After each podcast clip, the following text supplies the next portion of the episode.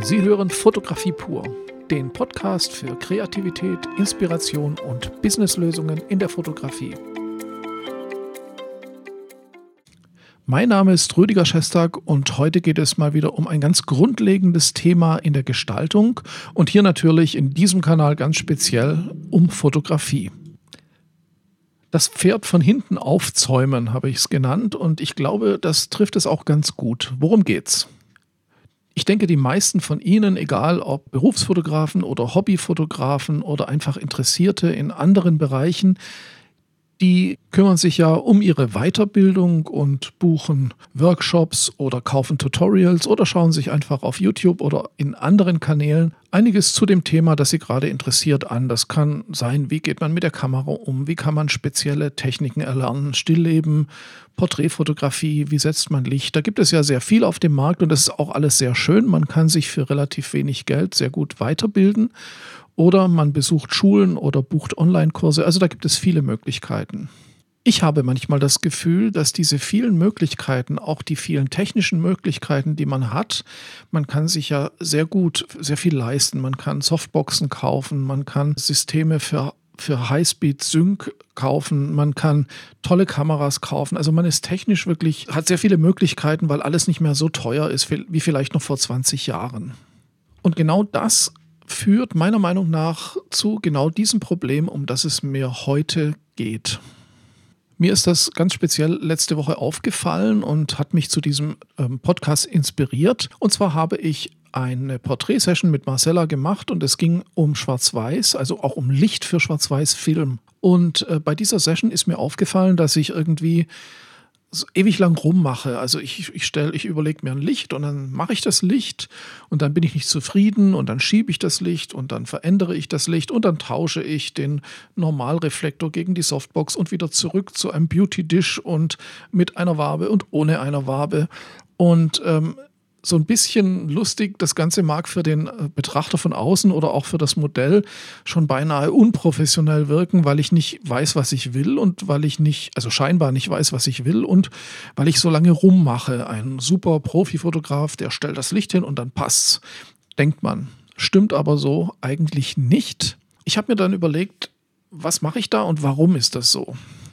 Und mir ist dann aufgefallen, dass ich in dem Moment geswitcht habe zwischen, was will ich von außen einsetzen, wie mein, soll mein Bild aussehen, zu, was habe ich da für eine Person, was habe ich da für einen Charakter und wie kann ich den rüberbringen und was für ein Licht brauche ich, wie unterstütze ich das, wie setze ich meine Kontraste ein und wie viel Kontraste verträgt dieses Porträt überhaupt.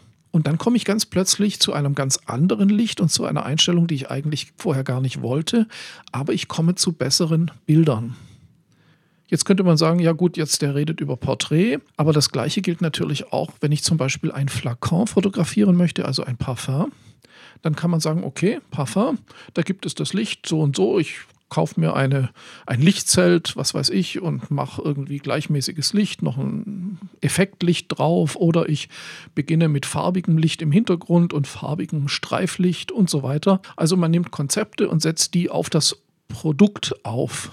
Und dann wird man auch schnell merken, dass man ein vielleicht ein sehr effektvolles Bild erzeugt, das eben auch in den Köpfen bekannt ist vom Licht, also zum Beispiel farbiges Licht, das wirkt auch immer sehr schön. Aber manchmal kommt einem da, wenn man solche Bilder betrachtet, und das ist eben jetzt auch genau das Thema, warum ich diesen Podcast mache.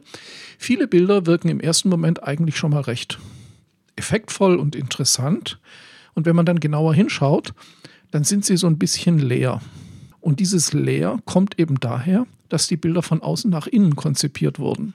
Ich bin der Meinung, man müsste umgekehrt vorgehen. Man nimmt sich zum Beispiel dieses Flakon, das man fotografieren möchte oder für den Kunden umsetzen möchte.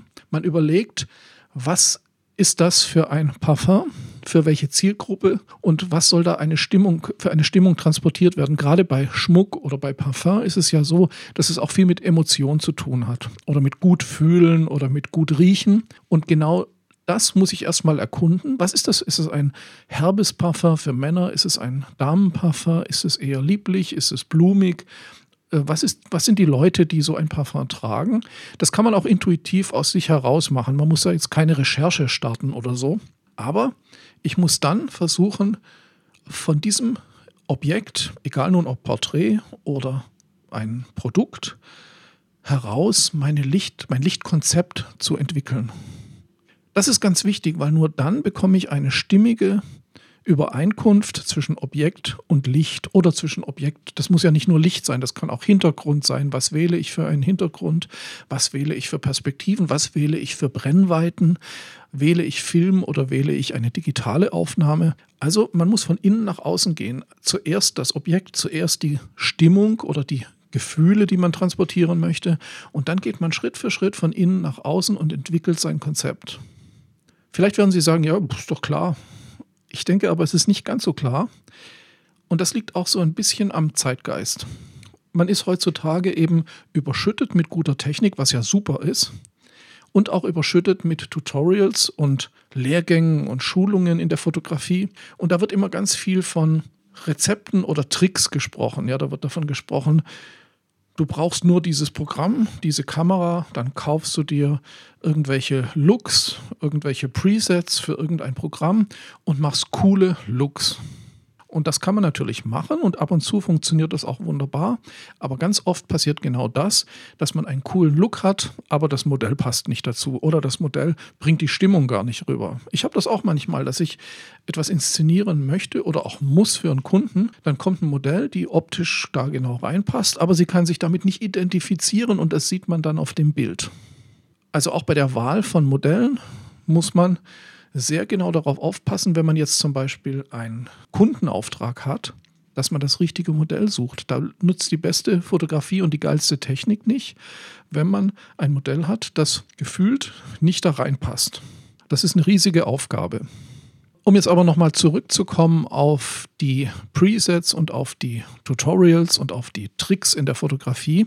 Ich möchte Sie dazu anhalten oder Ihnen empfehlen, ein bisschen Abstand zu nehmen. Ich bekomme immer wieder Anfragen, dass jemand sagt, oh, ich habe da so ein tolles Bild gesehen, das möchte ich auch machen, ist mir aber zu kompliziert. Kennen Sie einen Trick, wie ich das Bild schnell hinbekomme? Ähm, Wenn es den Trick gäbe, gäbe es die Ausbildung zum Fotografen nicht. Ich äh, stelle mir dann immer vor, wenn, wenn ich jemanden frage, ich möchte an einem Tag Geige lernen, haben Sie einen Trick, wie ich das hinbekomme? Äh, es geht halt nicht. Es ist Gestaltung, vielleicht auch Kunst, aber auf jeden Fall Design, was wir machen. Und das ist immer Übung, das ist, hat etwas zu tun mit sich einbringen, mit fühlen, mit, ja, mit Emotionen äh, umsetzen in Bilder. Das ist ja im Prinzip das, das, was wir machen, mit Licht, mit Gestaltung, mit Technik, mit Perspektive. Das ist unser täglich Brot und das müssen wir lernen und das müssen wir üben. Und das geht nicht einfach. Also wer wirklich herausragende Bilder machen möchte, der muss beides mitbringen. Einmal das technische Know-how, also die Grundausbildung, wie funktioniert alles, und zum anderen eben auch das Gefühl, sich in ein Sujet einzudenken. Also wer Hochzeiten fotografiert, der muss diese Hochzeiten innerlich mitleben, sonst kriegt er die Bilder nicht rüber. Jemand, der gerade wie jetzt schon erwähnt Parfum fotografiert, also Schmuck oder Parfum, der muss dafür leben und muss das fühlen. Es reicht also nicht zu sagen, ich kenne da ein cooles Lichtsetup und das setze ich ein und dann sieht es immer gut aus.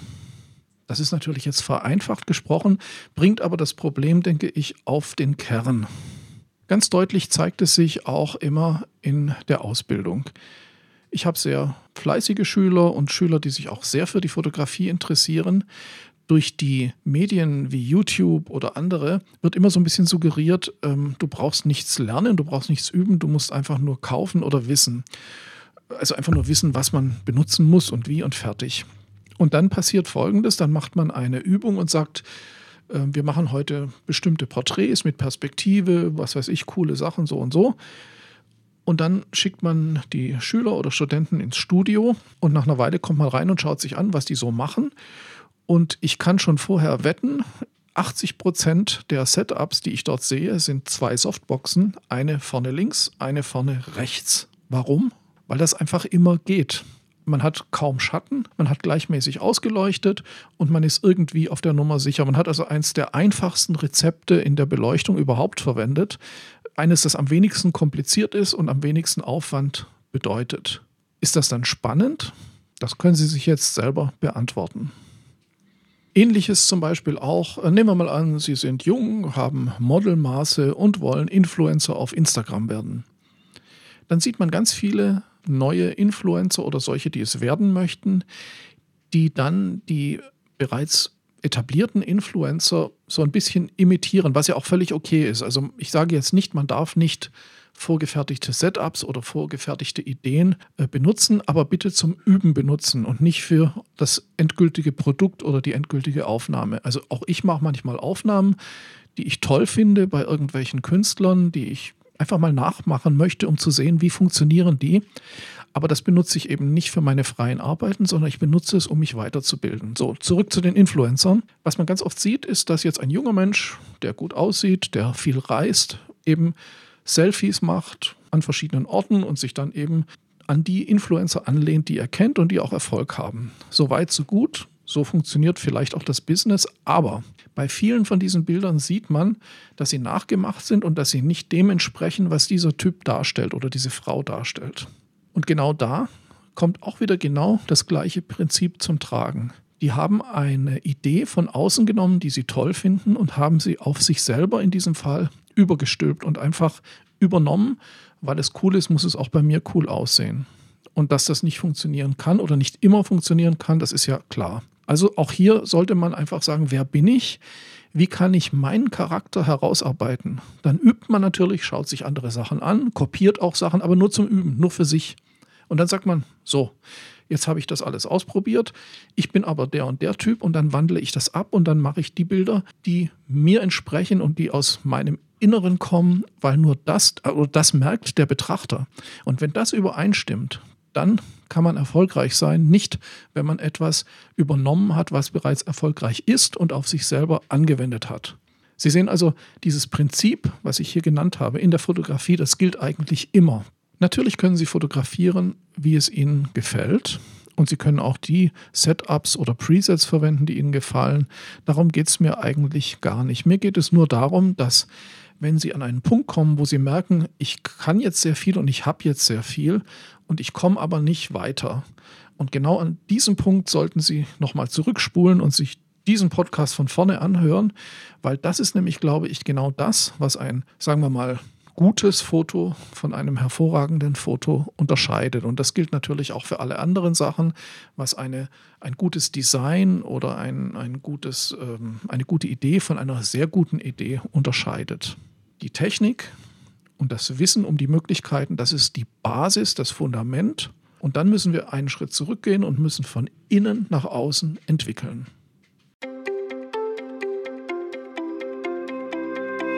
So, das war's mal wieder für diese Woche.